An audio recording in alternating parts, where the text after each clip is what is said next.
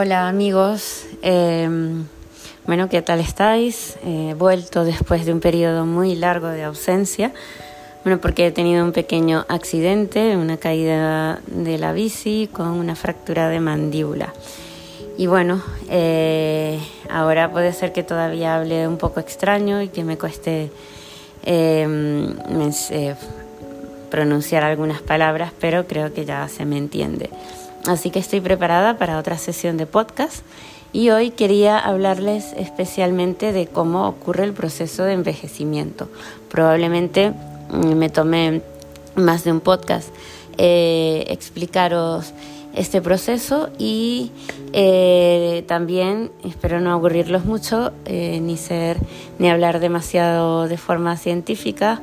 Intentaré explicarme de la mejor manera posible eh, quería explicaros que en el proceso de envejecimiento eh, existen factores intrínsecos, que esos factores y ese proceso que nos ocurre a todos, que es el proceso natural de envejecimiento de los seres humanos. Eh, y luego hay esos factores extrínsecos que son más modificables, como la exposición solar, como el hábito de fumar, que también empeoran y aceleran ese proceso de envejecimiento. Cuando hablamos de envejecimiento, eh, ah, vamos a hablar de envejecimiento de la piel y vamos a hablar de la parte más eh, superficial, la más profunda. La parte más superficial que envejece es la epidermis, que es la, es la primera capa de la piel, es lo primero que vamos a, notar eh, cuando ocurre el proceso de envejecimiento.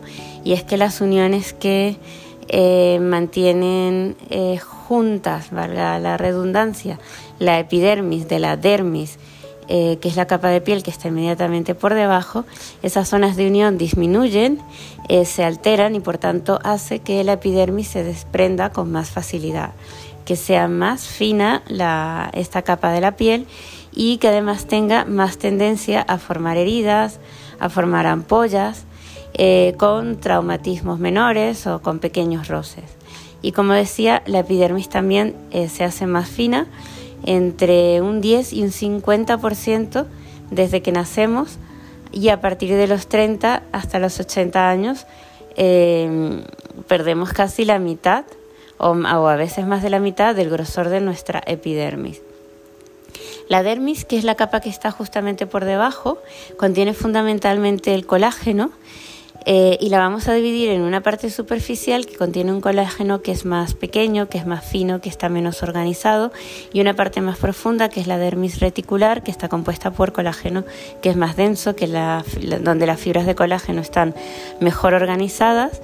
Eh, y lo que vamos a ver en las pieles envejecidas es que disminuye también la cantidad de celularidad, disminuyen las células que forman eh, o que forman parte de la dermis, entre ellas fundamentalmente los fibroblastos, que son los que van a producir ese colágeno.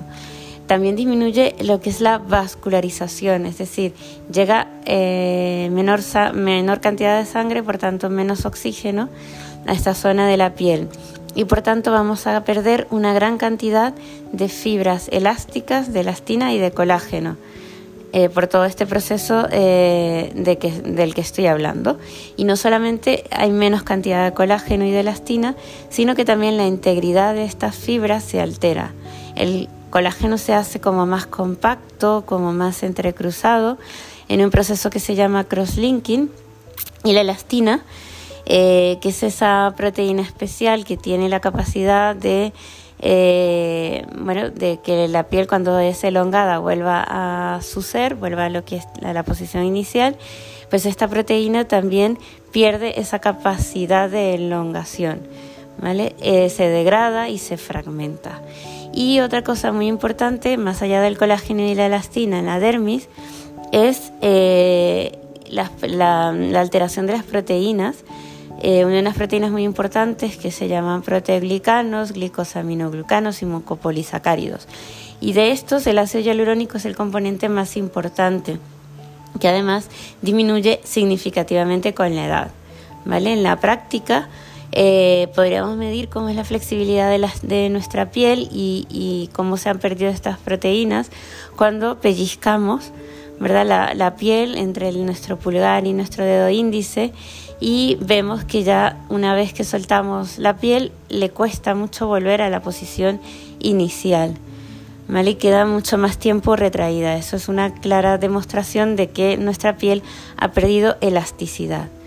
Otra cosa que también ocurre con la el envejecimiento y con la edad es que la capa más profunda, la tercera capa, debajo de la dermis, está la hipodermis. Esta, esta capa está eh, compuesta fundamentalmente por tejido adiposo y con la edad eh, existe una atrofia gradual de la grasa y además una redistribución, es decir, que se acumula en otros sitios y en otros sitios se reabsorbe.